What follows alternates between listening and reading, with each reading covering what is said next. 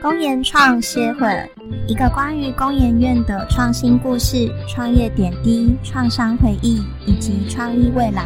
让我们在这里稍停下脚步歇会儿，沏壶茶，邀您听听公研院心跳的声音。Hello，大家好，欢迎收听公研创歇会儿。我是 Kelvin，我是 Y Y，我是 Dory，欢迎大家来喝茶。今天又是星期一录制，我们很自虐，所以任性来喝红玉拿铁。希望大家跟我们一样放纵一下。没错，各位同学上课啦！今天我们超级荣幸可以邀请到知名的创业家、畅销作家李伟霞，那也是我们的新创辅导名师 Vincent。欢迎 Vincent 跟听众朋友们打声招呼。呃，各位大家好，我是李伟霞 Vincent，然后很荣幸今天可以来到工研院，然后跟大家分享一些呃创新创业的一些事情跟故事。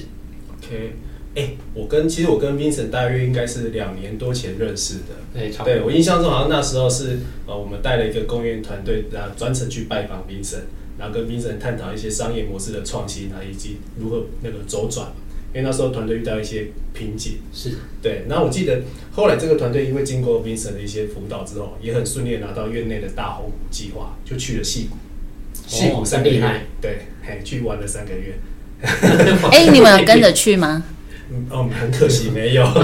对对对，不过后来这个团队也顺利的出去了啊，只是 OK 现在不知道活得怎么样就是了。对，不过可就是我要我要说的就是，其实因为那时候就是团队遇到了瓶颈，然后遇到评审，哎，给他一些辅导、一些方向，然后团队就因为这样拿到院内一些支持。对啊，所以所以大家如果有想要继续一些左转的话，或是呃新创模式的话，其实找评审是非常适合的。这样。也算是沾光了。对，不过我记得 Vincent 你好像是台大毕业嘛，对不对？对然后后来去美国念了硕士跟博士，对，为什么不留在台湾念书？有在台湾念书，然后念了小学嘛呃其实哦，那时候去美国是也是本来是要念博，但博士班你没念完，我就拿硕士学位回来。对，OK，所以方便跟大家透露是哪一间？哦哎，开萨斯大学不识相的大学。不是不是，是我不是像我自己 自己离开，但是在那边念书其实还蛮开心的啦。但只是说后来念到本来是想要走学术界，那后来呢比较越来越认识，哎，学术生涯大概会是什么样子？因为在美国也蛮务实的，大家都是会帮你做一些生涯上的准备，哈，对就是说你念博士毕业之后怎么去找工作啦，然后博士生涯之后学术生涯会是什么样子，做什么准备等等。那后来我比较更进一步接触之后，我就。开始比较认识到，哎、这好像不是我想要一辈子做的事情。对，对，念书我很喜欢，但是发现好像又是两件事，所以后来我就呃 drop 掉了，就就就回台湾。因为念书念到最后是在做研究啊。对，就是做做研究。对对，我发现我好像比较没有办法一辈子做这个，但这件事情是是是很不错，可是做成一个职业，一辈子的职业是另外一件事。对，可是你那时候很厉害，其实你好像还拿到一个一个富尔布莱特的奖学金嘛。哎，对对对对啊，这可以跟大家说一下这个奖学金是 OK，呃，这个奖学金基本上我们讲那个 Fulbright 奖学金是美国国务院的一个奖学金，然后它其实是呃简单来讲啊，它那个奖学金来源也是美国二次大战之后，然后他们拨出一笔款项在全世界各地，然后呢会去资助一些你的留学生，不管有些可能是博士，有些是硕士，那在台湾他是资助博士，好、然后你台湾大概名额大概每年十名左右，对。啊，现在我不确定呃有没有改变，然后呢，你可以去去做申请，然后呢，申请到之后，他就会，他不只是给你一些奖学金，我觉得最宝贵，对我来说其实也是一辈子的收获，就是他会有一些 program，然后让你可以像我参加，他们他们就邀我进入一个 program，就是我开始念书之前，大概一两个月的时间，跟其他的其他大概三十多个国家的学生一起住在一起，然后也是都是国际学生，然后，他会给我们做一些训练，然后包括英文的写作啦，呃然后绘画啦，然后认识美国的文化啦，非常非常棒的 program。然后我觉得像这种收获也非常非常大，对。OK，所以在留学的过程中，其实你也结识了蛮多人脉的，对不对？呃，就是就是因为这样子，所以现在当讲师就在教人家怎么样去留美拿奖学金嘛。哦，不是，是不是？不是这件事。呃，基本上在在会在那边的确会认识到一些人，那我觉得也也很不错，可以认识各各各呃不同国家的人啊、那可以可以打开一些视野，这个这个是是是蛮棒的。我觉得其实重点到不是说只是认识美国人就好，我觉得是很不一样，是可以认识不同国家的人的。哦，你说欧欧洲的啦，然后亚洲其他国家会更呃，就说视野可以更开阔一些，可以就是也借这个机会可以更了解台湾。其其实也是。嗯，不过就是那时候好像就是去美国，然后因为博士没有继续念完，所以那时候是有留在那边继续工作吗？还是哦，没有，我呃拿 Fulbright 有一个小坏处，就是你不能留在那工作，你必须毕业之后就回回回到自己的国家啊。你去别的地方也可以，但是你就是不能留美国。嗯他你你不能留在那边工作，但是至少大概两三年左右的时间，因为他的那个奖学金的用意就是希望你学到这些东西，回到你自己对扩散出去，回到你自己的国家，然后再扩散出去。对 OK 对。这样还蛮特别的。通常这种奖学金可能是希望吸引国外的人才过去那边，然后可能就是让他们去深耕美国的一些产业啊或什么的。反正他是要请希望大家回到自己的国家。对，呃，因为我觉得可能就是不同的，呃，有些其他一般的奖学金可能会是希望你留在当地，会有一些一般他们对于一些是的确是希望多吸引移民人才在当地的，嗯但是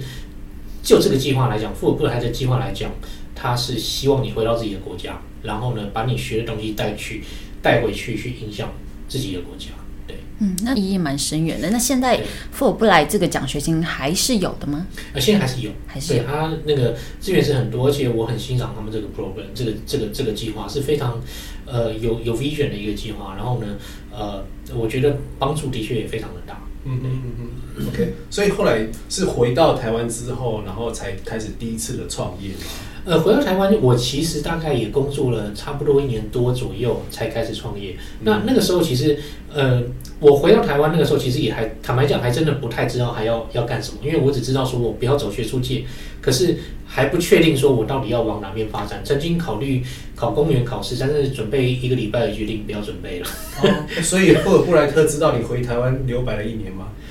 呃，他们不知道，对 这个，呃，对，但是呢，实际上后面他们也都会持续，呃，会去 follow up，会去去追踪，然后会去有一些活动，还是会建立连接。像他们自己也后来也建立一个社群平台，就是专门全世界的 Fulbright 的 OK，呃讲明这些人，然后有一个社群平台，是。对，所以他们还还是会继续继续继续联系。嗯对 OK，其实我们知道，就是 Vincent 会走到现在当一个呃这么专业的讲师，就是因为自己自己曾经创创业不只是一次，而且是连续创业家，现在是第二次创业嘛。对啊，那还是说要不要跟听众稍微说一下，哎，自己的创业历程，包含第一次跟第二次，对，OK，呃，其实我我那个时候刚回台湾，还不太知道要做什么，但实际上那时候我已经对创业很有兴趣了。其实我那个时候回来台湾之前，然后呢，已经有一小段时间，其实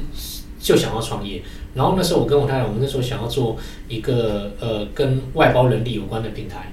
就是类似一零四外包网这样。然后我们，想要做呃使用体验更好的，好，所以概嗯概念是这样，就是应该是那时候二零一二年吧，呃，差不多差不多。所以那时候一对零四其实早就有了。对，其实早就有了就是用一零四找不到工作，然后 没有啦，因为使用体验不佳，觉得我们可以做得更好。那个时候，对，那时候觉得是说，呃，比方说有些人付了钱在上面，外包网你是接案方，呃，想要接案子的人在上面要付钱，是好是，可是很多人是拿不到案子的，对好，那他还是要付这些钱，好，然后还有就是说，可能你帮人家做了案子，可能钱拿拿钱又会是一个问题，可能结案方可能不见得，就不管是拖欠的，对对之类的。那那时候我们看到国外有一个很有名的平台叫 Elance 啊，现在他后来又改名了叫，呃，是类似 Free Freelancer 还是什么之类的。OK，好很大的一个外包平台。然后它上面那时候我发现它有一个很好的机制，就是 escrow，就是履约保证。这是其实这种是我们在买房子的时候会有这个东西对，但是那个金额比较大。就是说履约保证，就是说我我我甲方给乙方中间会经过一个类似银行那种中中介机构第三方。对第三方中介，那我钱会放到第三方，等到你履约之后，这个第三方再汇到交交对再支付，所以就说比较确保一个交易上的安全，就是你呃呃付付款收款都可以比较可以可以完成交易。那那种他哎，连这种接案平台，然后对于这种 freelancer 都有这种保障，哎，觉得这个东西很不错。那时候做了一些研究，想哎可以做这个东西，但坦白讲，那个时候呢还很嫩，好。嗯那时候我就想比较想是平台的这个功能面啊等等，然后那个时候我我也不会写程式，那时候我就外包给一个呃印度公司做，好，那时候我其实还蛮盛行给外包给印度公司的，好，然后呢这是一个也是富莱富尔布莱特认识的嘛？哎我不是我，不是。跟布莱特完全没有，我也不能拿他的奖学金啊做这个，OK，好，那那个时候呢，就做给因为因为因为比较便宜哈，然后做外包，然后他们软体很强，好，可是是一个噩梦的开始，那个案子永远进度都停留在百分之七八十，就是对。它完成一个功能，也会多出一些 bug，bug 对。永远修不完。然后呢，他们呃有时候你案子啊，我们那时候会那个平台呢也很好的一个就是会分 milestone，就是呃我那时候就在一个国外的那个外交那个外包平台上找到发案找到他们，然后上面有一些机制，比方说你完成一个 milestone，你就要呃拨款项到给他们做 escrow，然后对方会收到钱。那他在做下一个阶段之前呢，你要先拨款到这个 escrow，第三方履约保证，他要确定说，哎，你钱是可以拿得出来的。对好，有不不做？那可是印度公司跟他合作的过程，就是东西没有做完，他就会跟急着跟你要钱。好，嗯我是明明定的这个第一个 milestone，我要做完哪些工，他没有做完，他就急着一直要跟你要。嗯，然后沟通的很痛苦，好，然后中间没办法有时候不不免要要语音沟通，他打电话干嘛，对，又是另外一个痛苦，因为语音的关系，我没有办法听得懂，你讲什么。他们有不一样的口音的对对，关系那。口音很重，对。然后，然后中间的过程啊，文化啦，中间还碰到他们中间老板跑路、嗯倒账，他们其实这个东西还蛮常发生的。你会不会当下都很好几次都很想赶快飞过去跟他？我倒没有说很想飞过去，我是觉得很痛，我也不想飞过去。但但为什么不想要干脆就是把这个技术拉到台湾来做呢？虽然他们可能比较便宜，就是贪便宜，就是贪便宜，就是觉得比较很便宜。对但的确，然后台湾做，它你沟通会比较方便是没有错，可是真的很便宜。然后呢，好，但是呢，便宜就是有便宜的坏处，就是它实际上是很贵，就是隐藏成本。好，对那所以后来呢，就中间还碰到老板跑路，他们这个状况还算常发生。，OK，然后呢，就前不久我就很紧张，我就问其中一个员工，呃奇怪，怎么今天我都都没有人？他说我老板跑了，怎么老板跑了？那我的东西有个城市码，我赶快跟他要城市码。他就说好，城市码那最新城市码还还还不错，我就给我了。嗯然后呢，员工自己也跑出去在在做别的，所以反正后来中间那种乱七八糟的事情一大堆。回台湾之后，我还继续进行一段时间，后来实在是没办法，就停掉了，就就不做了。但是第一次嘛？第一次这是我创业，第一次，我真的外包这件事情啊，像以前之前我自己在那边创业做 IOT 的 app，对对我们有一阵子真的是在帮很多人在剪剪这种 sol final stage 的 solution，他说可能包到哪个国家，包到印度，包到大陆，然后收烂尾，对不对，那我们再帮他收烂尾。对啊，哦我们那时候就你知道，我们那时候通常都是报完价之后，哎、对方就没有再来找我们了。所以没有我的意思说，台湾还是真的会稍微贵一点啊。是对，尤其我们公司也是一个有规模的公司嘛。但但是其实有时候那个成本算起来其实是比较划算的，因为那个很多潜藏成本，对，只是它没有发生而已，发生你就知道。但但这种东西有时候坑踩过才知道。对，我后来也看到一些文章，很多美国啦、欧洲一些公司也在抱怨，就是看起来很便宜，但实际上对这个外包很多都有问题。有很多一些隐性成本啊。而且创业的初期，你时间就是金钱，还不如赶快把这件事情解决掉，对减少那个沟通需要花费的时间，真正是隐藏成本。对，那那但是这这这这第一次呢，我其实实际上根本就等于没开始就结束了，因为东西根本没做完。好，但是我学到两个很重要的教训。第一件事情就是说，你做一个东西，核心技术一定要自己有。对，好，做网站，你网站卖包就是很危险的。至少网站要自己来。对，因为网站网网站本身就是一个产品，你基本上这是第一个。第二个就是说，呃，我那时候还没有真的有那种商业思维，想的都是产品界面，哦，就是很表面的这些东西。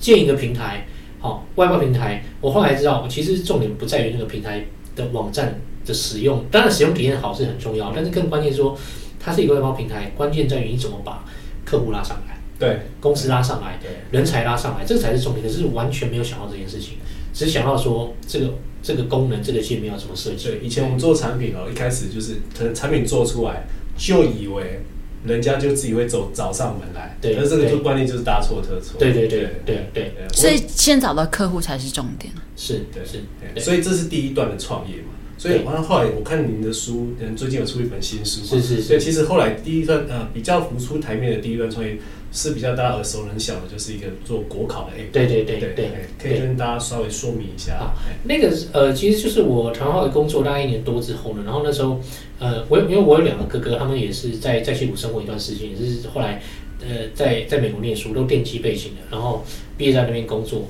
然后那个时候差不多二零一二年，那个时候呢，呃，差不多就是开始就是已经有做 app 的风潮出来了，创业潮啊，很多团队就在做 app。然后那时候我哥觉得，诶，也也看起来是一个不错的机会，我们就讨论说，诶，要不要一起来创业？那那个时候我们就讨论出来，就是做这个国考这个这个点子啊、然后想说，诶，让大家很多考生可以在上面练习题库，很方便啊、然后我们可以在上面销售详解啊、类似这些东西这种方式卖内容的方式，然后找内容供应商合作分润，然后呢用这个方式去营运，对，所以那个时候的点子是这样，从二零一二年开始做，然后大概。做到二零一呃二零一五年底结束。哦，那是我们最有做了蛮久了，做了三年了。对，那时候撑了三年。啊，骗人投资人三年。那时候 user 还算多吗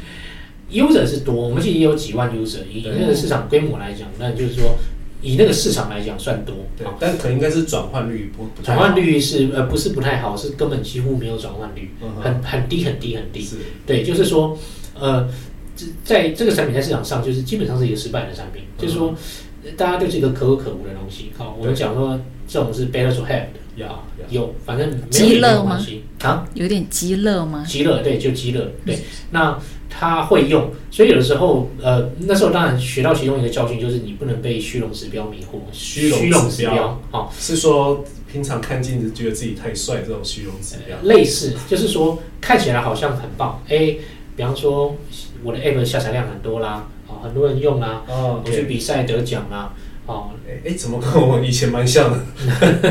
这种都叫虚荣指标。是，真正有意义的指标是，其实最后还是订单。对，好，第一个订单，第二个订单还不算够扎实，是真正的是你持续的订单，回购率对回购率嗯，好、留存率，这个才是真正重要的东西。好、你就算有订单，回购率很低，留存率很低，意义也不大。对它都还某个程度，我都还会有点把它归成虚荣指标。哎，那回过头来，就是对我们现在来看，就是那时候其实这个呃这个国考的 app，嗯其实也很多人在使用。那你 Vincent 后来有自己有分析说，哎，为什么会它的转换率这么不不佳的原因吗？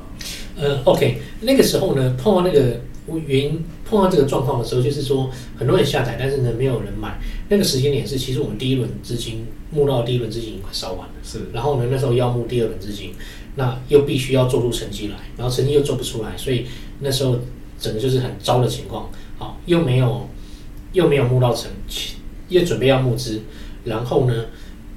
成绩又做不出来。好，所以那个时候就是一个团队就是一个很 panic 的情况。那那个时候我们才才去了解。深入了解，去想办法去吸收很多的资讯。那时候资讯，二零一一二年、一三年那个时候没有像现在资源这么多啊。对我还记得那时候我还到处找资源，然后问一些政府单位有没有一些顾问，然后什么啊，然后有找到，要介绍一些什么贸易业啦、船产业啦。嗯哼，所以如果那时候市场上有一位叫李伟霞就好了，对不对会有一点帮助。？OK，哦，我我必须坦白讲，呃，真正的关键还是要看自己团队了。帮顾问呢，呃，你你说帮助其实是有但是呢，怎么执行、怎么做，还是要看自己。嗯那那个时候呢，呃，有有接触到一些很厉害的顾问，但是产业不对，好、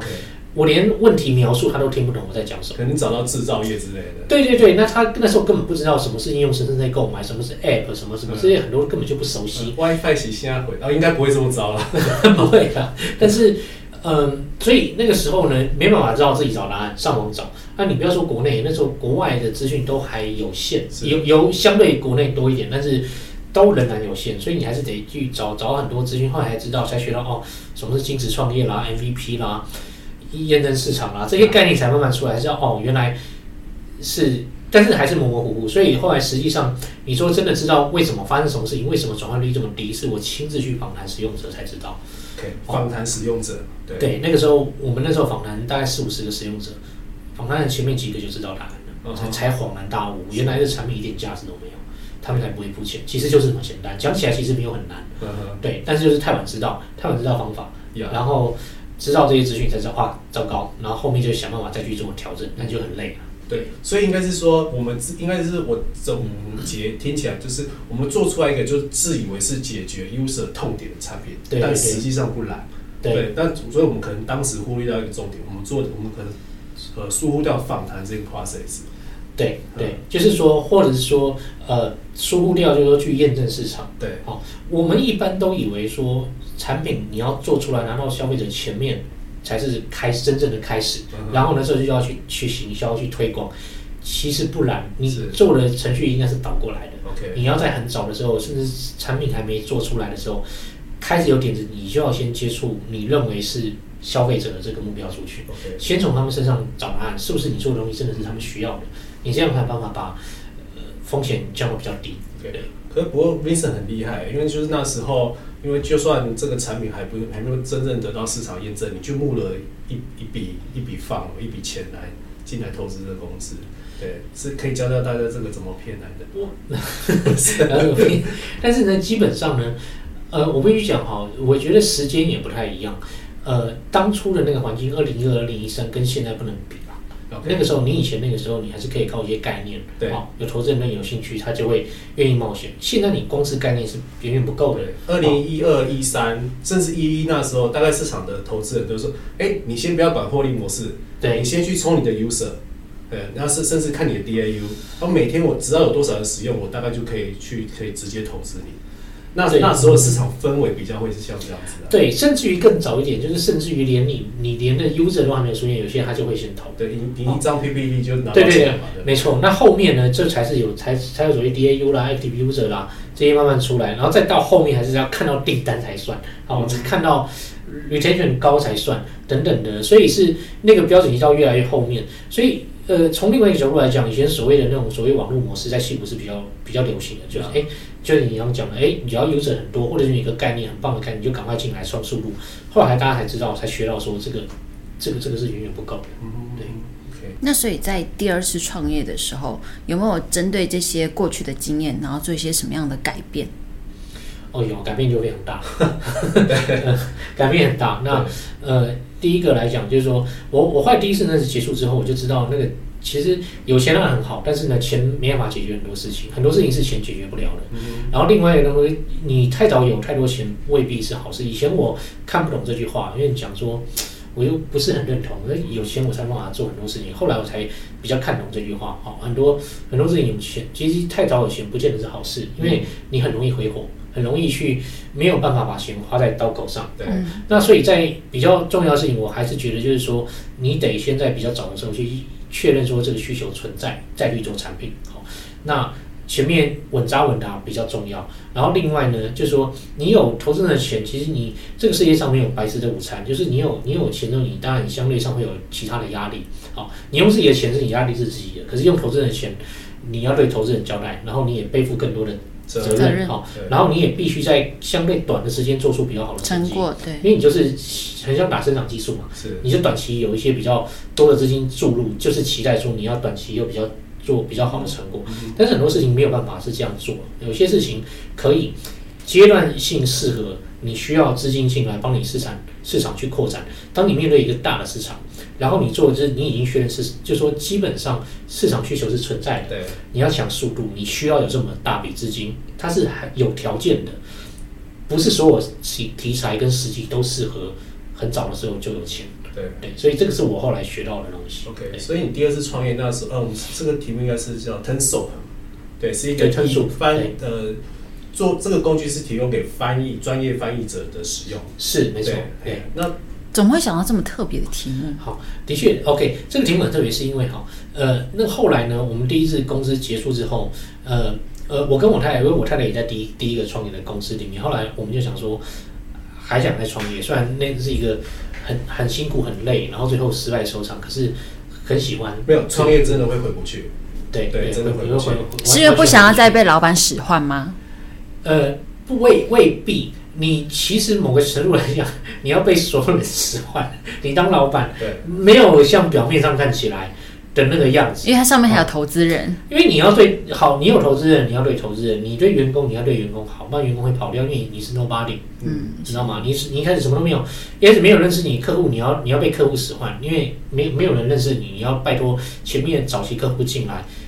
你要找合作者，没有人理你，嗯，你要拜托他们进来，对你要被所有人使唤。所以腰弯的最低，创业家，但是，但是我觉得那个回不去是说，我觉得是呃，应该是这么讲，就是说，是那个那个你可以掌控事情的感觉，对，而且就说你至少掌握在自己手里，是成败都是掌握在创业家会有一种会有一种创业魂啊，你可能在对生活周遭某一件事，你就觉得哎、怎么样做可以更好，你就想要去解决它。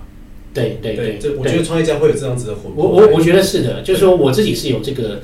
这个这个 DNA 在的，就是我喜欢去去解决一个事情，然后我自己亲手去去解决它。对对，会会有这个。那呃，所以基本上呢，后来我们想出这个呃题目，是因为我们决定还是要再创业，可是要想题目。好，可是要我们那时候后来继觉得说，续第一次的教训。对，汲取教训，绝对不能再做一个没有人要用的产品。好，什么叫没有人要用的产品？我我是印象很深刻，那感受很深的。我们当我们公司要收起来，产品要关掉，我们发信给我们那几万个 user 啊、说不好意思，没办法再服务你们了，然后我们要关起来了。没有任何一个人回信感谢，或者是表达可惜，一个都没有。好、就就更加证明说，这个这个市场是根这个这个产品根本就不需要，对吧？这是世界不需要你啊、嗯做这种产品感觉是很糟糕的。所以我也觉得说，你有没有去那个寄件夹看看是不是还是真的没有寄出？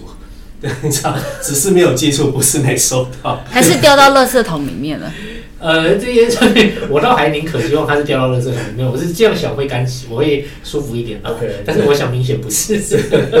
OK，好那所以后来呢，我们就比较重视说这个产品到底是不是有需求存在的。呃，所以后来我们但是中间还在就是说还是需要先做一些，因为你不能说整天在那边想讲题目，还是要有收入嘛。那我太太那个时候是因为她是她也翻译过好几本书，好，然后她就接案翻译，然后我在接案做做一些其他的顾问啊或什么之类的。那中间呢，翻译的过程呢，我太太发现这个痛点，就发现说，哎，她每次翻译的时候就那边查一些专有名词，很累。有有时候呢，不是说那个词她不会，那个单词她知道，但是在不同的领域，它的用法就会不一样。因为译者的状态跟一般人状态不同。一般人我们现在用 Google 翻译，大概知道就好了。对，那他要交稿，要翻得好，翻得通顺。他们有他们的专业。点在没。错，你不能就随便乱翻一通就出去。你你这不同领域翻对不能那个翻错也是一个忌讳，就是说表示你很不专业，没有做好你的工作。所以他突然发现，哎，查询专有名词这件事情是一个是不是一个痛点？他跟我讲，我就觉得，哎，好像是。所以我们就汲取第一次教训，我们就赶快先访谈，不要绝对不要说做了产品再做这些事情。嗯所以访谈十个译者，我们的结论是说这个可以串，我们还不敢说它一定会成功，对，但是它值得去试。所以我那个时候就想说，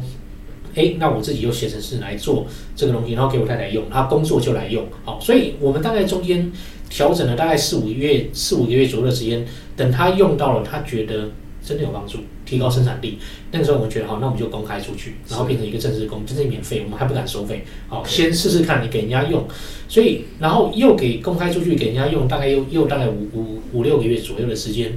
然后呢，我们中医就密开始密切关注，就是说，开很注意听使用者的回馈，好，他们觉得这个东西好不好用，然后还有哪些东西加强的，我们很密切跟他们的回馈，优化产品，关注数据，然后等到呢那个留存率真的比较高了，就是有些人进去用会一天用好几个钟头，对八九个钟头，几乎都是用你们的工具在做翻译的。对对对，所以到这个程度，我们才说好，那我们赶快去做收费，好，嗯我们要赶快证明说它有粘着度了，是不是？对，有粘着度了，这个时候我们才会去收费，然后证明说，接下来就是证明商业模式是不是可以，可以。我们前面是证明这个工具有使用价值，好，后面是证明说这个商业模式可行，所以后来呢，赶快推付费版，付费版。我印象很深刻哈，就是那天半夜十二点我，我更新城市码，十二点半第一个人付钱，十二点更新，马上12点有。就是就是第一笔收入了。第一笔收入，然后我们就好感动，就抱着一起哭，真真的是快痛哭流涕，因为他会跟你说是是我刚刚测试的啦，那我想打。那因为跟我们第一次的对比是差差很多的。第一次你看我们花那么多的资源做了一个团队做，然后一个整整一个月没有人然后。三年后再写信给他说要对没有人感谢。没有人没有人回馈，对对对，那那我们就是说，哎，第第就马上就有人付钱，然后后来第一个月就陆续有一些人付钱，对。好，中间还是会经过一些怀疑期，然后呢，再想办法去修正，想办法再去做一些事情，所以但一路这样下来，我们大概其实第三年就已经损益平衡了，是包括我们的薪资养活我们都 OK，今年算是第四年，那呃应该是去年啦，去年底差不多已经差不多进入第四，差不多进入第四通常第四年就是要准备爆爆炸的时期了。也没有到爆炸，但是我觉得去年底在两两个月，就我们去年底在盘算了一下，就是说，呃，我们现在的国际的付费客户，国际的付费客户已经到百分之六十以上。OK，对，就是说，哎，我自己想回去回顾一下，还是在整个统计，哎，做的成绩还算不错，因为国际客户还越来越多，嗯然后有一些比较有比较大一些规模，然后台湾也有上市公司用我们的产品，对，所以呃，去年的时候又又又做到一个成果，那那现在算是比较收入上比较没有什么问题，那现在就比较是扩张，怎么再继续对。长大。那对 TenSoft 这个译者平台，你们未来的布局会是大概怎么走？有有初步的规划吗？呃，简单来讲的话，我觉得现在我们会还是因为其实坦白讲哈，台湾市场也也没有我们想象中小，台湾市场其实算还其实不算小了。好，那我们基本上呢，但台湾基本上知名度算是够。我们现在重点扩张，主要还是希望可以多吸引到国外的一些客户啊，所以呢，会比较希望在放在国国际市场上。嗯然后，那另外一个部分就是说，我们也慢慢比较摸索出来说我们的客户的样貌，好、比较能够吸引，因为其实这个市场上，我们当然还是会有一些 competitor 一些竞争者。那我们对于我们的定位就是说，比较能够适合协作，然后比较适合那种它比较讲究使用者体验的，因为我们使用者体验这个部分的 credit 是非常好的，嗯哦，比较流畅，然后它也不需要太多复杂的功能。对，哦，这一类的呢，还有书籍译者。那书籍译者是书籍译者这一块是最特别的，因为有些软体是是有，但是没有顾到书籍译者需求。那因为当时我们设计，因为我太太是书籍译者，嗯所以很多是从书籍译者出发。那越来越多书籍译者注意到这个，然后我们大概在专属上翻译的书籍，我们估大概也有三三四百以上，甚至五百都有可能，增加很快是在上面翻译的。是哦，所以呢，对于书籍译者来讲，也是一个很很独特的工具。这个算是全世界来讲，我就至少我到目前还没有听过有专门可以满足书籍译者的翻译辅助软体。去什么样的平台可以找得到呢？哦，其实打关键是 turn soup 就有了？直接 现在已直接经 Google popular 到直接搜寻就，soup 就是汤嘛，然后 turn 就是名词专有名词的意思，就是 turn soup。对，那那你说这也是取名的一个诀窍，就是我们那种取一个比较特别的名字，它 Google 容易 Google 得到，OK，就 Turn Soap，大概第一个就是你连在一起的。对，第一个基本上就是我们。啊，所以中文名字也是这有这样子的区别。对我们中文其实都叫 turn soup，因为因为他们中文叫啊，中公司上叫达达拉兰嘛。对达拉兰那时候第一个听到就是达拉，你就是想要创造这个效果是吗？其实不是，哦，不是，是是，是什么？其实达拉兰是从一个游戏里面来的。？OK OK，呃，达拉兰它是我不知道呃各位有没有听过那个呃布利达那个呃很有名的游戏公司做的魔兽世界魔兽魔兽争霸，哦魔兽世界对魔兽争霸也是他们的游戏。然后魔兽世界是那个魔兽世界里面有一个城市，那时候我我以前呃跟我太太有时候会在玩，然后达拉兰是里面一个城市的名字，那那个城市是充满很多图书馆，然后很多书在那个地方，然后很多呃很也是一个呃全世界的一个 portal，因为它在那个地方很多通往全世界的传送门，你可以瞬间到不同的城市。我们很喜欢那个概念，因为其实翻译本身就是一个 portal。是让你了解不同世界、不同文化的东西。那那我自己觉得，当初做这个题材对我来说很吸引我的一个，就是说，哎，我觉得如果让很多，比方说像书籍，很多的不同的知识，可以透过不同的翻译，然后很很快的出现，转译出去。对，我觉得这是一个很棒的一个事情。所以后来，所以我们也因为有这样的一个理念在，所以也吸引到很多的书籍者进来。然后甚至我们也跟维基百科合作，我们是维基百科第一个云端服务，我们是亚洲哦第一个的一个 partner，就是说他们可以提供给他们的呃维基百科的一些呃他们的 editor 对。职工，他们很多的编辑，他们很多也是在做翻译。OK 好，然后让他们用，对，这个也符合我们的一些理念，就是加速知识的传播。嗯，对，这不只是知识，我觉得这是一个像刚刚有提到达拉染是一个可以传递到各个点的一个传送门嘛。那其实不只是知识，整个文化也可以透过文字的翻译给世界上每一个人知道，没错，蛮有意义的这个平台。那因为之前您也就有去创业过嘛，那所以那这次也担任我们创业竞赛的一个夜市的角色。是是那您用您过去的经验看到这两个团队，那您觉得是不是有觉得看到过去的自己呢？嗯对，因为我们呃创业竞赛是每位夜市会带领两个两个团队。对对对对对对对啊，那 Vincent Vincent 是带领哪两支团队啊？呃，一个是早安，一个是昭和波，是，是对，呃这两个。OK，对这两支您这边有有什么对分别这两这两支有什么看法吗？还是说其实想要搞他们也可以趁现在？我也已经都搞过了，没有了。呃，其实基本上是这样哈，就是说，我觉得不同的团队有不同的特色。我我应该这么说，其实我通常就是当当业是已经这这几年的时间，呃，我觉得每个团队有每个团队自己它的很特殊的一些一些特色，嗯好、跟它的亮点。那我我反而有时候做，一般我们会以为说，哎，夜市好像是帮助你让你成长，然后你有很多的弱点帮你补强，其实未未必全然如此。我我我反倒觉得可能跟我的个性有关，我反而是比较喜欢去想办法发掘你的优点，只是很多有你放大优点点，对，放大你的优点。那只是很多的优点是你自己不知道那是一个优点，然后你太急着想要表现很多东西，或者是说你不见得知道你的亮点在哪里，被埋没了。然后呢，比方说你在做简报的时候，你就把你的钻石跟一堆石头放在一起，对人家那不知道你的量看不出它的好到在哪他不。知道，所以我我反而比较多的工作是在想办法把你的钻石找出来，OK，然后呢，把你那个钻石凸显出来，让人家看得到。那你石头就丢在一边吧，你不要把石头跟钻石全部放在一起，嗯人家看不到你。那这两个团队，我会觉得这样，就是说各他们当然也各各有各的一些优点。那早安这个团队呢，他们主要是做这个藻类食品的，好，然后呢，呃，把它变得就是说生产上可以降低它的成本。当初他们也是一样，就是说呃，有一个状况是说，他们觉得什么东很多东西都可以做，好，我可以做藻类食品，我可以做，然后又在不同的流程做很多的事情。我花了一些时间功夫在去厘清，其实很多的角角色，我的角色不是告诉他们该怎么做，嗯好、呃，我的角色是说帮助大家理清说什么东西才是你真正值得做的方向，有价值的方向对。那后来呢，比较调整出来的一个是他们的一个特色跟亮点，他们可以帮助去做生产藻类的这种食品的一个提炼的过程，大幅降低成本。它可以提高毛利，所以到后来是那个方向，其实它的亮点特色应该是在财务上，它可以做得很漂亮，它不见得是在那种，不是当然技术好是一个，身嗯。对，技术好是一个，但是技术只是一个途径，技术可以帮助它让生产这一类的藻类的这个食品加工的过程成本变得很低，可以生产比较大量，而且成本又很压低。这就是它是一个它的亮点在这边。对对对，那后来呢，就变成是说我们比较多的时间在做，其实是财务上想办法。那我觉得这个团队很好的一点也是，他们很愿意去去调整，然后去对大部分人来讲，财务都是一个很让人不 comfortable 的东西，就觉得好像很难，然后很。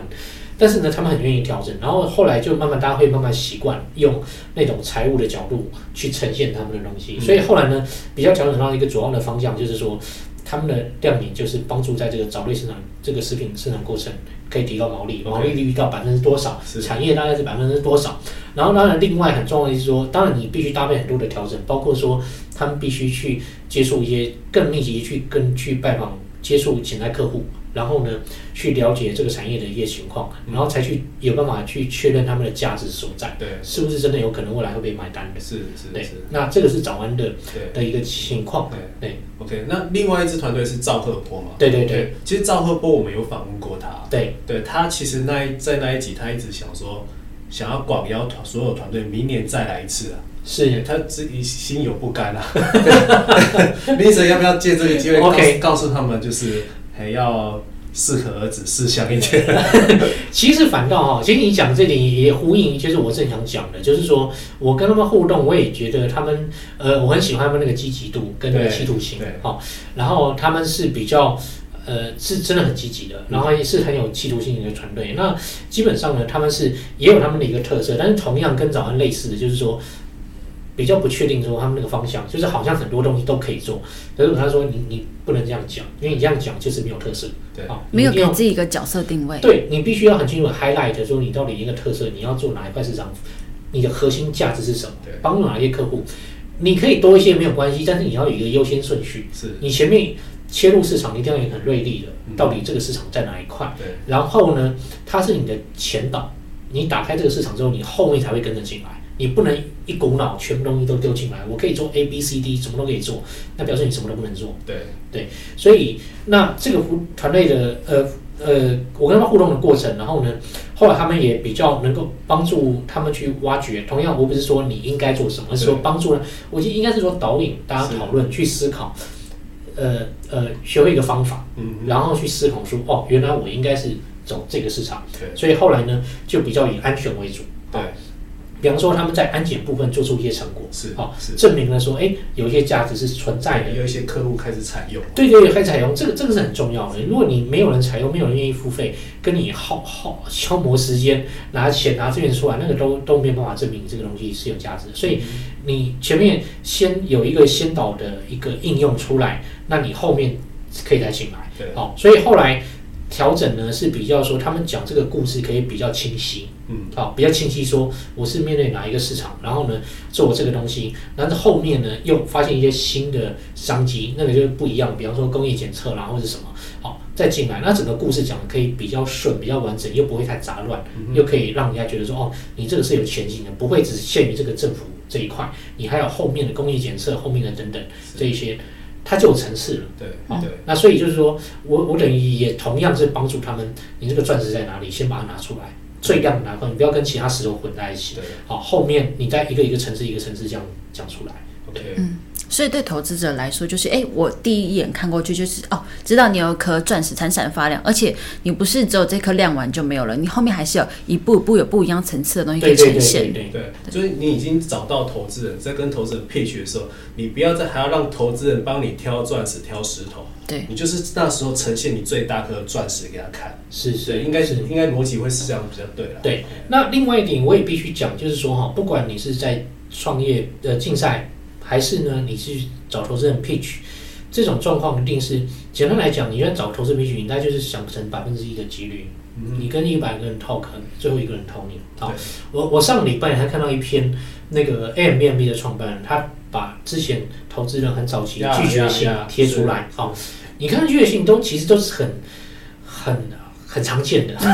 你这个市场不够大啦，啊，你现在这个阶段不适合啦，啊，那你这个产业不够了解啦，其实都一样，啊，但是但是同样投资人也会错过，对。好，但是你不能说是投资人的错还是你的错，其实你不需要这样看，我也不觉得是必须这样看。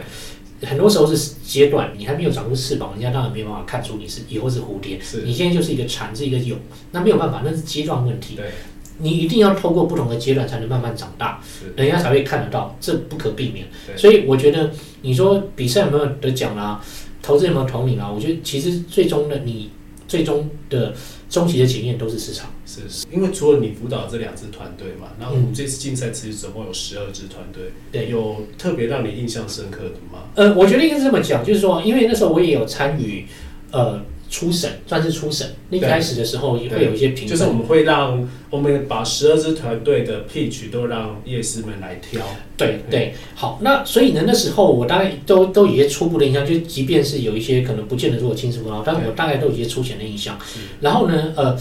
不同的夜市调整过之后呢，那一天上午去 pitch 就都都都很不一样，其他夜市都非常厉害。的嘛，对，那那呃，比方说有一个是做跟自动化仓储有关的，华为鬼啊，嗯对对对，那那个呢，我觉得哇，那个简报就被调整的很很不一样，那个视觉化很清晰，是好、然后呢，呃呃，他的分数也蛮高的，对好、就是后来还有一样拿拿奖。那我觉得很多的团队被调整出来之后，那个时候。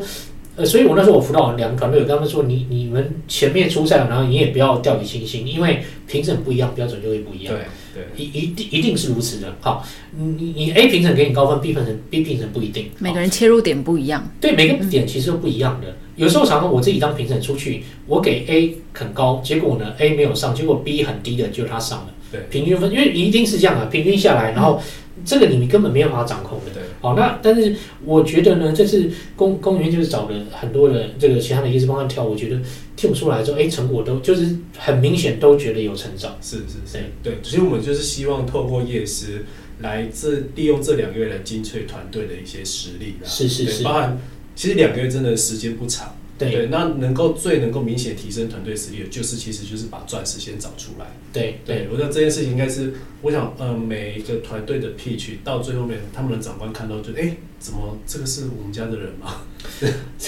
然后还有一点，我也想特别补充一下，我也发现哈，就是说其他夜市，我我觉得我们做很多事情是很类似的。其中一件事情是，我们都把团队想办法往市场推啊，有的真的很夜市很主动，直接介绍牵线，直接跟潜在的企业客户谈这个产业，因为你一定要聊过、接触过，你才知道到底是怎么回事。是好，所以这里同样就是我在课里面讲的访谈的重要性，其实道理都一样，你一定要接触，你千万不能坐在那边空想。是好，所以呢，你经过这个这个过程，大家都其实都我我觉得都是很实战的，嗯好实战派的，所以经过这个过程，才有办法让团队去了解到，就是说哦，你做的东西是不是真的有市场价值的？你的有价值，那有价值在哪里？你的客户是哪一些？你才有办法真的越来越具体，越来越清楚，而不是说会一直在那边坐在办公室去想这个东西，有那个刺激会差很多。对，所以这其实十二支团队大家都做得很好。那就像刚才 Vincent 说，其实最后的检验就是市场，不管今天竞赛的成果是怎么样，到底是谁比较突出，其实每个人看的观点不太一样。到时候检验你检在那一场竞赛决赛，也只是检验这六位评审的口味而已。对，因为而且还有一点就是说，呃，比赛一定会有第一名、第二名、第三名。你去 pitch，你去市场没有什么第一名、第二名、第三名的。对，你可能这一场 pitch 投资人看了二十段，没有一没有一家投，就就是这样嘛。可是你比赛你会有第一名、第二名、第三，但你不能把那个第一名、第二名、第三名看。但我觉得那是一个鼓励，是很好的。对哦，你不能把它跟市场混为一谈，完全两件事。所以有些，比方说有些像呃，我我这样举例哈，去一些大学，大学也在服务一些新创团队。那有些大学生，哎，他比赛得奖了，结果他毕业之后，或者去外面找投资人，他觉得奇怪，我明明一直就业部有给我奖金啦，也得奖，你怎么会不投我呢？我明明很好。我讲那是两件事情，拜托，两件事情。嗯，对，对啊，因为你透过竞赛拿到奖金，因为创业其实是一件很辛苦的事情。是是是，有竞赛的奖金呢，就让自己多两两度温饱嘛。对，就这样想就好了。哎，但那不一定哦，因为会有背负着要请客的压力。创业小百科：投资条件书。投资是新创的一门关键课题。新创团队除了要找到合适的投资人，同时还必须了解如何与投资人谈出一份对位的投资条件书，也就是 term sheet，又称投资条款清单。那 term sheet 又是什么呢？term sheet 是投资人开给新创团队的投资条件，除了约定了投资人对新创公司的估值。投资额及股权分配等等的投资者和被投资者的权益，双方可根据这份简易投资条件书上的项目进行讨论，进而达成真正的投资协议。另外，tenship 也包含保密条款、排他期以及不具法律效力的特点。尤其排他期是指限制新创公司的条约，即便签订，也并不代表一定可以拿下最终的投资。因此，创业家在签下投资条件书时，必须做好权衡，不能因大部分的条款都不具法律效力而掉以轻心哦。今天的小百科就到这里，谢谢大家。然后我觉得基本上哈，我我同样也鼓励他们大家，就是说。接触不同的夜市，你一定要看过对不一样的人，因为每个人有不同的专长，也不见得大家都讲的对。我我也常常有时候跟他们讲，我讲的真的也不一定对，因为我的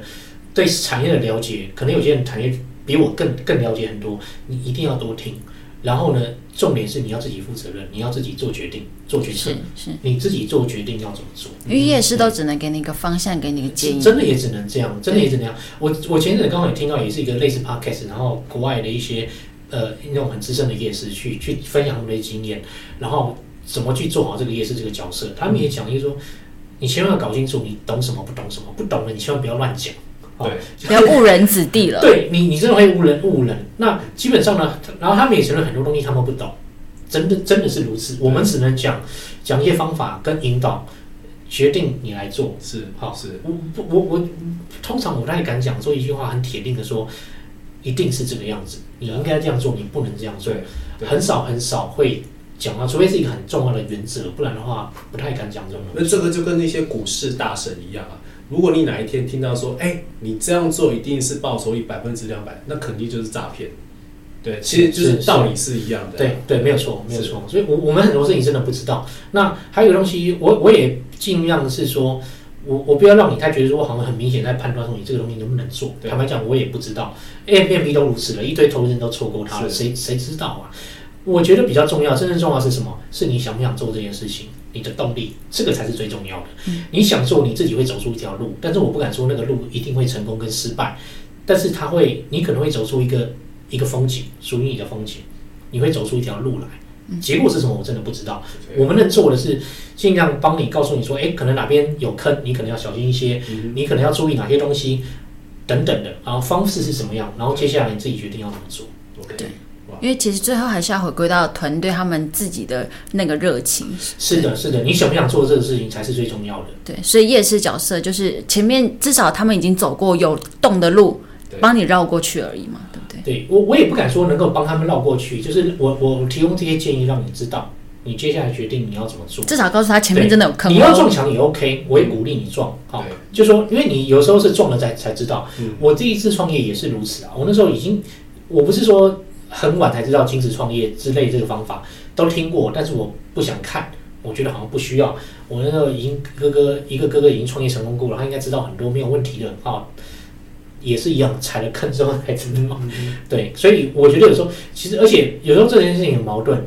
很多的学习都是从踩坑来的。是啊，你不踩坑，所以我也我好像阻止你踩坑也不太对，所以我只能说用一种方式讲说，你踩坑 OK，但是不要是那种惨败，搞到那种要倾家荡产，尽可能不要，我就是不要犯到这种错误就好了。因为有一些有时候有一些做法，就是你要让他稍微踩一点点，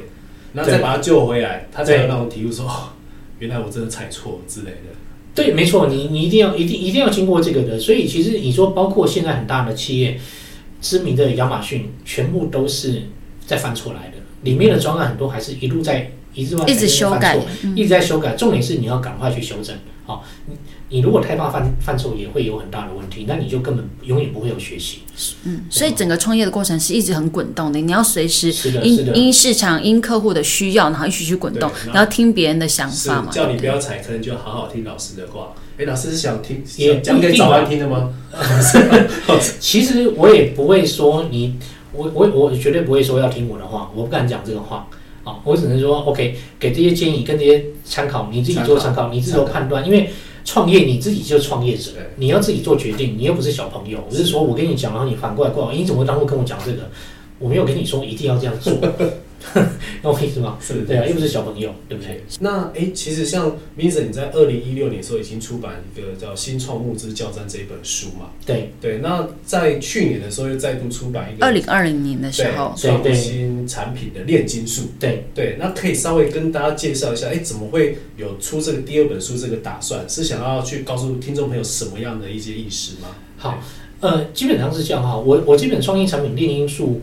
呃，其实我二零一九年就有这个念头了，但是那个时候还是忙着自己的产品推出的，那时候还还很忙，然后比较没有太多时间去顾这个。二零二零年呢，是我我发现就是说，哎。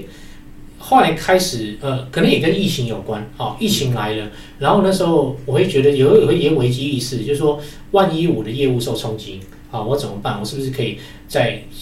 呃呃，有没有什么型应应方式或怎么样？那另外一个呢，就是说，因为台湾的状况还算 OK，然后那时候后来呢，开始有一些课程，我出去我就发现说，很多人很需要这个东西，就是说到底产品重新，但当然不是我只有二零二零年才发现，前几年发现，然后所以我才觉得说，哎，大家很需要这个东西，那我觉得我还是赶快把这件事情做掉了，就是说写书出来，因为跟我第一第一次写书是一样的，就是说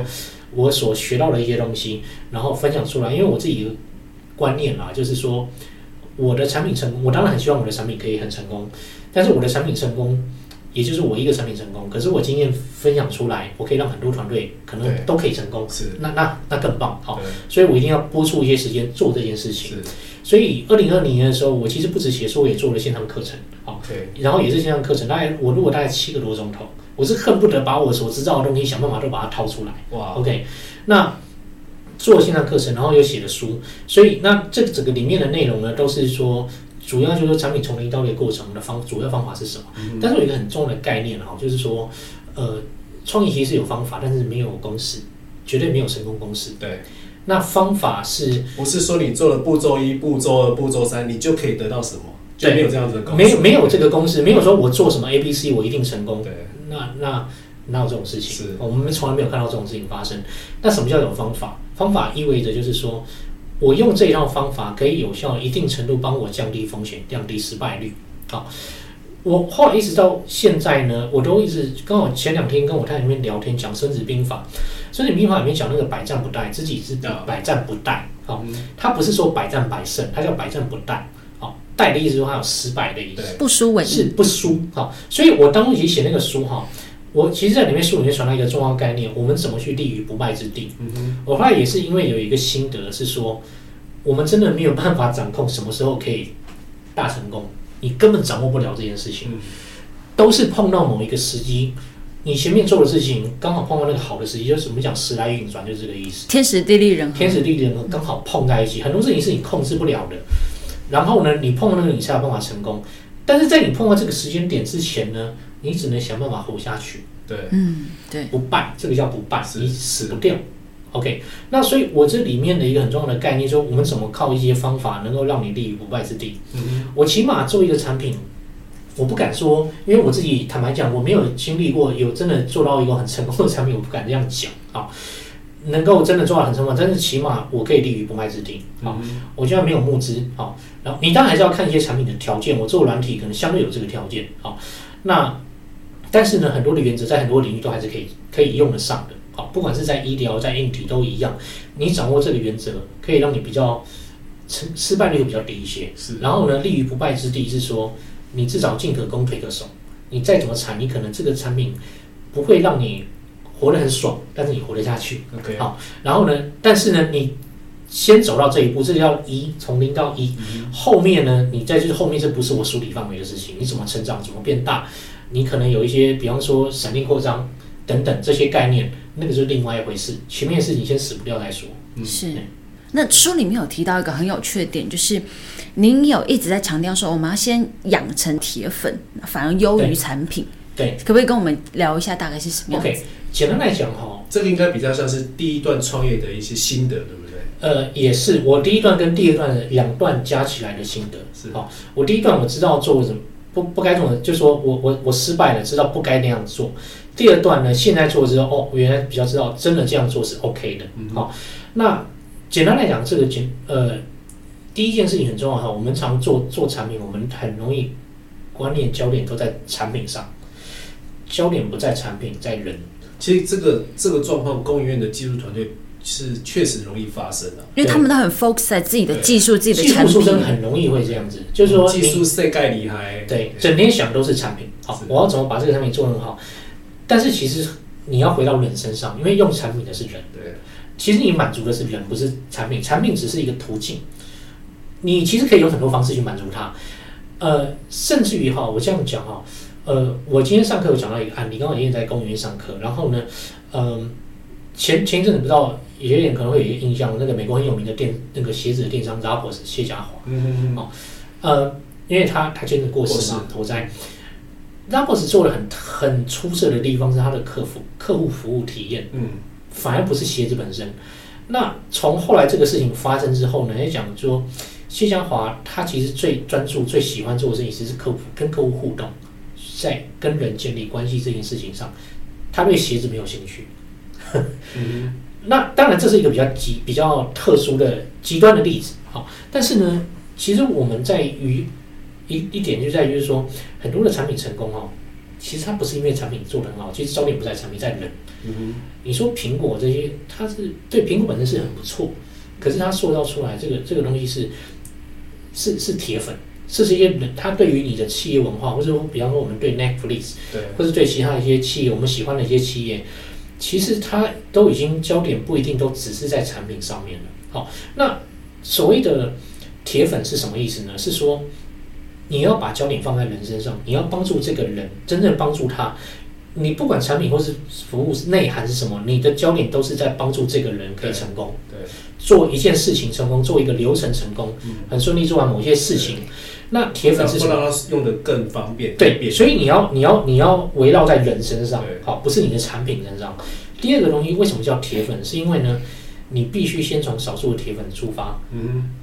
你真的让一些少部分人很喜欢、热爱你的产品，后面才会成功。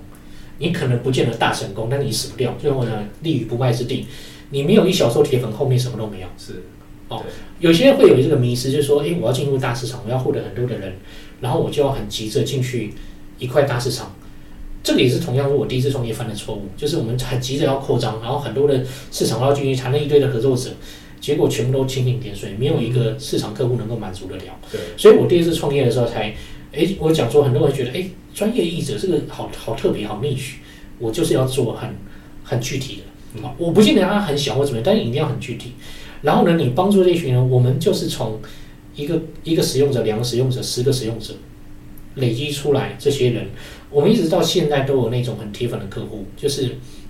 他铁粉到，比方说，有的人他会在在学校，他会问同学说有没有用 TensorFlow，你没有用我来教你，然后给我们回馈，他他主动写出好几页的 Word，当你们的业务了，他完全是我们的业务，嗯好、但是我们没有给他钱，没有给他什么的，好、然后呢，我最近也是一个马来西亚的客户，一个公司，他是也是主动跟我们说啊，我要介绍我的上上层，还有一个那个母公司，我，嗯但他说也不一定成功，但是我我太喜欢你们的东西了，是，哦，然后，因为我们服务是比较回应也很快，所以这是整体的，不是只有只有产品而已。对，然后让使用者喜欢上你们的东西，进而他就会想要介绍给别人用。是的，那我回到就是说，这个东西跟我刚刚提到一个虚荣指标也是有很大的关系。前面我们就是很关注的，比方说啊，有上万人下载然后什么啦，那个叫虚荣指标。哦，它不是肯定不是铁粉哦，一堆人下载，可是大家都对你可有可无，对不对？嗯。可是铁粉呢，哪怕是一个都没有关系，你要就是要从一个开始，两个到十个到一百个，嗯。你要很扎实的做出来。我们现在看到的大市场，Facebook、Airbnb 都是这些少数铁粉出来的，而且这些充满都是有意识的，在早期就是瞄准这一小群人。对，好，对，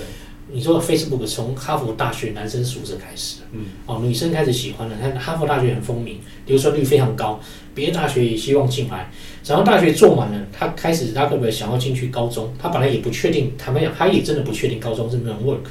进去高中又起来了，他后面才才做起来，当场还是起来了。嗯你你没有从前面那个小的没有办法，根本没办法的。对嗯，先有铁粉，然后如果铁粉里面还有能够产生几位意见领袖，哇，哦，对，那那个又更又更不一样。对，所以先抓住一个人的人心，然后他自己就会扩散出去了。对，尤其现在网络时代，是我们的消费者习性已经，你用什么砸钱去买公关什么，已经不 work 了啦。对你你你看我们自己的消费行为都是这样啦。对，你看广告明星代言，跟一个你的朋友跟你说叶佩文那个个完全不一样不。一样。而且我们现在已经被训练很敏锐了，你一看那个叶佩文，你就不想，雷达马上关起来，对对，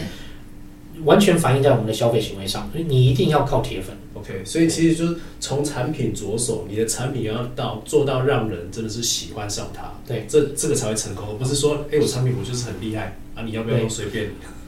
甚至喜欢不够，要热爱，？OK，这个叫铁粉。是，因为喜欢呢，呃，他到一个程度是他认同你的产品，但是他可能没有到一个主动传播你的产品。嗯，所以我们还要讲更一更严格是铁粉，就是他不只喜欢，他会主动告诉他朋友，哎、你要进来用这个哎、东西。真的，我跟你讲，我都觉得我女儿，我女儿三岁了，对，我她几乎就是 iPad 的铁粉，你知道，我就怀疑整天抱着不放。Apple 就是在针对小孩子做的一个 device，是是，对。我我我再讲一个例子哈，那个 Snapchat 就是那个美国的一个就是传嗯传照片的那个社群平台，一开始也是默默无闻嘛，然后没有没有人知道他，然后呢，有一个投资人发现他的状况是什么？他有一天他女儿在那边玩 app。对，然后他爸爸就就很好奇，那个投资人就问他女儿：“你这玩怎么整怎么整天都在玩这个 app？” 他女儿跟他讲说：“哎，这个叫 Snapchat，你不知道，我们全班同学每天都在都在玩。”他一听到这一句话，马上问：“这到底是哪一家？”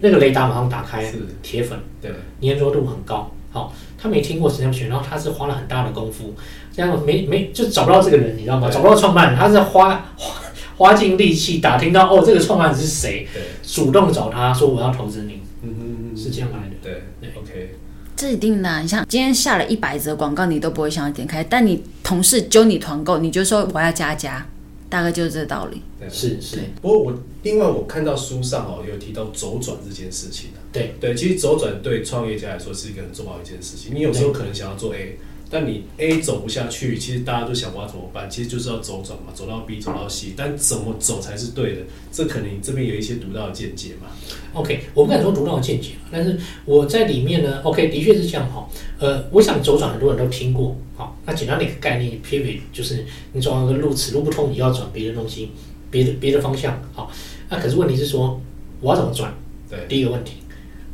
第二个问题是我什么时候要转？听损点很重要。对，停损点很重要。那我书里面比较归纳出来，是我自己写出一个比较系统化，帮你判断你要怎么去判断怎么转。嗯哼 OK，、嗯比方说你现在发现这条路不太对，是说，呃，你有些使用者在，你已经有些使用者，比方说下载你的 app 在用了，可是没有人付钱，你要怎么诊断问题？嗯，你要先从使用者上，你比方说你透过访谈问卷，你要先先分析依赖程度，依赖程度是不是很强？对啊，依赖程度很强，表示你产品有价值。接下来你要诊断的是什么？你的商业模式有没有问题？嗯哼，你可能关节在卡在你的商业模式，包括你的定价或者收费模式。如果依赖度很低，你就要再往更基本的方向去找，就是说依赖度很低，那你可能产品的基本价值有问题。嗯嗯，产品依然有问题，又可以再分哦，是你的客户错了，嗯哼，产品好，客户错，对，还是呢产品本身就错了，呃对，然后客户是对的，但是产品没有办法满足没有达到他的痛点。对，没有没有达到，所以只只让他们下载用一下，但是没有让他们继续用或者是购买。嗯所以你有不同的状况去做一些诊断，对，去做判断，然后再决定接下来怎么做。转哪好个方向？这是如何做的问题。第二个就是说核实的问题，那核实我没有什么创建嘛，那个东西我也是从像比方说一些比较有名的呃 Eric Rice 啊等等，他们讲说你当然定期想办法去检讨，到底这个产品是不是要继续走？对你要很诚实的面对这个问题。是好，比方说大概六个礼拜左右，嗯好一个比较刚好的时间，然后呢，你要很诚实面对这个问题，我要不要继续走？现在卡在哪个地方？要不要走转？不走转继续也 OK，继续要走转怎么转？好，呃，这个东西很重要，是说一般的情况呢，以同样我第一次创业的时候犯的错误就是这样，就是你没有，这是跟人的心里面有关，你会舍不得放掉你的东西，你也不想去承认说你做的东西是不对的。对，所以你会心理上会找借口，就是啊，因为现在怎么样怎么样，因为现在是啊，很多人呃，怎么还不知道我们只是我们这个行销做的不够，所以我要加大行销。有些人说我们产品不好，只是因为怎么样怎么样，你会你会逃他是在。帮这件事情在找找一个圆融找理的说法由，。对好找理由说我哪些做不好，没错好，那你要怎么克服这个东西？其实一个很简单的，你要用数据做决策。嗯。那你要想办法去追踪数据。对，不管你做软体、做硬体、做服务，你都要想办法把很多的事情数据化。嗯，啊你没有追踪数据，你就无法做决策。对，那你做的决策表面上叫决策，但是实际上都是根据你的情绪反应做的一个本能反应而已。对，它是因为你的恐惧，因为你的焦虑做的反应。啊，这个不行，好像不对，我赶快收掉停损，或者说这个东西不对，我觉得应该还是可以继续，可能是因为你的自尊心，或者是因为你的什么东西放不下，你一定要根据数据。但是我不是说百分之百你要听数据，而是说你必须有数据做辅助，再搭配你自己的一些经验，还有一些其他方面的一些判断，你要必须尽可能客观的判断，然后很诚实面对这个问题，对，你才有办法。最糟的情况就是停损，好，你不要再损失下去了。以后再再来就是说，你赶快做一些转向，你有很多的方向可以转。所以他在这本书里面讲比较多，就是说你可以怎么转。那像今，比方说今天我在工研院讲这个营运模式画布，九宫格它本身就是一个很好的参考架构。嗯，你要转通路、转客户关系，你要转商业模式，是好。但是问题如果你也不是乱转一通，那可以搭配我书里面讲的一些分析的架构，还你要怎么是有一定的去判断？方法啦。有一定的方法，对。对，最近比较成功的走转大概就是 Slate 吧。对呃，Slack 是不是？对对，Slack 它应该刚被 Salesforce 并购。对，它被对被并购了。对对对。Slack 早期它其实也不是在做 Slack 这个软体。呃，对，它是基本上应该是这么讲哈。呃，本来这家公司呢，这个这个创办人他本来是做，他其实前面就就很有名，做 Flickr，然后被收购，被然后被收购，然后后来他们做一个游戏，因为那个游戏呢做不太下去，然后呢本来想收掉，但突然想，哎，那个 Slack 本身他们是内部开发用的对，内部团队沟通的工具。然后呢做到他们内部其实道理都一样哦，他们自己内部团队很喜欢用，是他觉得这个是有潜力的，同样嘛，他内部团队就是铁粉。OK，因为你用到道理一样啊。道理一样，用到其实很多产品都是这样，你有时候可能内部用，但是呢重点都一样，铁粉就是你真的觉得它是有价值的，是你才会去用它。嗯哼，他后来觉得说，哎、这个东西可能他可能走转到我们试试看做这个产品，所以后来他相对顺利，走转到那个产品，就以那个产品为主，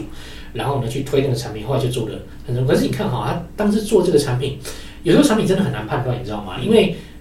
他做的那个也不是第一，他也不是第一家做这个的，他已经好几家在做这个通讯软体。是啊，是啊，那那有些你说找投资什么，哎已经有很多做啦。对，那你做这个有用吗？怎么样怎么样就来了，嗯对不对？你你怎么知道？对哇，所以最扎实的还是我讲为什么铁粉很重要。是那那个东西是，呃，那我讲不败之地。我不敢说这个东西你可以大成功，嗯你你起码可能到到一个死不掉的地步才 OK，然后你活到可以成大成功。，OK，是因为那个时机我们都不知道到什么时候才会天时地利人和嘛，所以至少我们要让自己可以在这个环境下存活下去。对对对，OK，好，那今天真的非常谢谢 Vincent 李伟霞来到这边帮大家上课。哦谢谢对，谢其实这两天我听到一句话，就是天冷的时候起床跟创业一样困难，都是都是在脱离舒适圈。对对对，可是可是其实大家注意啊，起床你如果受不了，我们大不了再窝回棉被就好了嘛。跟创业不一样啊，你走错路就不得了。对，所以其实如如果说大家哎这些创业的朋友们呢，如果你想创业，你第一步就可以先去买创新产品的炼金术，是对，先自己 study 一下，看不太懂呢，我们再找李伟霞医师来帮我们辅导一下。没错。那大家想创业的话，可以参考我们刚才开尔说的那两个步骤。好的开始是成功的一半嘛，是不是？是。哎哎，这，Vincent 是不是自己有一个社群媒体的平台啊？哦，其实算是一个，我算是一个一个社团，F F B 社团，叫做呃创新群侠会。是对，那那个就是呃一开始因为呃呃去年我开那个线上课程，好，后来开了线上课程之后成立的，因为我一些邀约线上课程的人加入，然后也陆续要一些朋友加入，就主要也是新创圈的。对那当然，如果各位朋友有兴趣的话，也欢迎加入。然后里面常会分享一些相关的一些知识资讯、活动资讯等等。搜寻创新群侠会就可以嘛。对对对，直接搜寻然后加入就好了。它是一个社团，但 Vincent 不一定会按同意啊，哈。会啦，会啦一定会啦。哎，这不是公开社团吗？它是封闭私密社社团，都需要同意的。哦对对，社团都需要同意。对是是，啊，如果 Vincent 不同意的话，大家也可以先来公研创协会按赞。没错。哎，那最后呢，哎，其实 Vincent 是不是有对我们一些公研创新会有一些支持啊？没有问题，我可以我可以送出，到时候你们提供看有什么，真的啊，我提供签名书，哇，亲笔签名书，有什么需要交交流的，对，非常欢迎。那工研院这边也很多很技术很厉害的、很牛的人，对，那我觉得其实这边本来就是有很多会很有很有潜力的，那主要是说怎么用比较快的方式找到这里有潜力的商品，对，那很乐意提供这些协助，对，OK，荣幸，非常荣幸。好好，非常感谢 Vincent，也非常谢谢今天听众们陪我们一起度过的时间。那最后喜欢公园新创故事、创业点滴的朋友们，欢迎订阅我们的公园创协会 Podcast，大家可以在 s o n KKBox、Apple、Spotify 找到我们。那也希望大家都变成我们的铁粉哦。那有什么样回馈都可以在我们的 FB 或 IG 粉丝团留言给我们。公园创协会，我们下次再聊喽，拜拜，拜拜。谢谢，谢谢谢谢大家，谢谢。